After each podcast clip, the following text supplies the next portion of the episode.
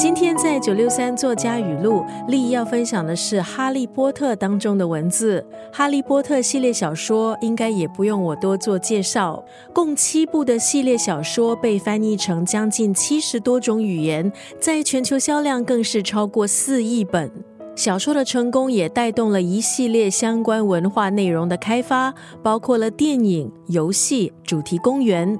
但是，可能很多读者不知道，第一部的《哈利波特》小说是作者 J.K. 罗琳他在一班从曼彻斯特开往伦敦的误点列车上想到了小说的灵感。而在撰写《哈利波特：神秘的魔法石》期间，作者 J.K. 罗琳他经历了贫穷，他的妈妈过世，还有离婚，终于在一九九七年出版了《哈利波特》系列小说的第一本，最后一部《死神的圣物》在两千零七年出版之后宣告完结。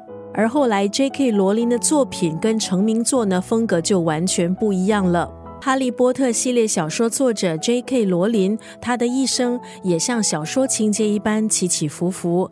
在短短五年内，他从接受政府资助的贫穷单亲妈妈，后来一跃成为世界上最富有的畅销作家之一。《哈利波特》系列小说的版税就超过两千万英镑。今天要分享的是系列小说当中的这一句话：“反抗你的敌人需要过人的勇气。”在朋友面前坚持自己的立场，需要更大的勇气。很多时候，在朋友面前，因为太过顾及对方的感受，你是不是不敢说实话？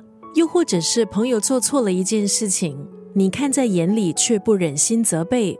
朋友强词夺理，但是你珍惜友情，决定以和为贵，就这样算了。在某一些情境，情感可能是一种牵绊，我们必须要理性的告诉自己。对的事情要坚持，自己的立场要坚定。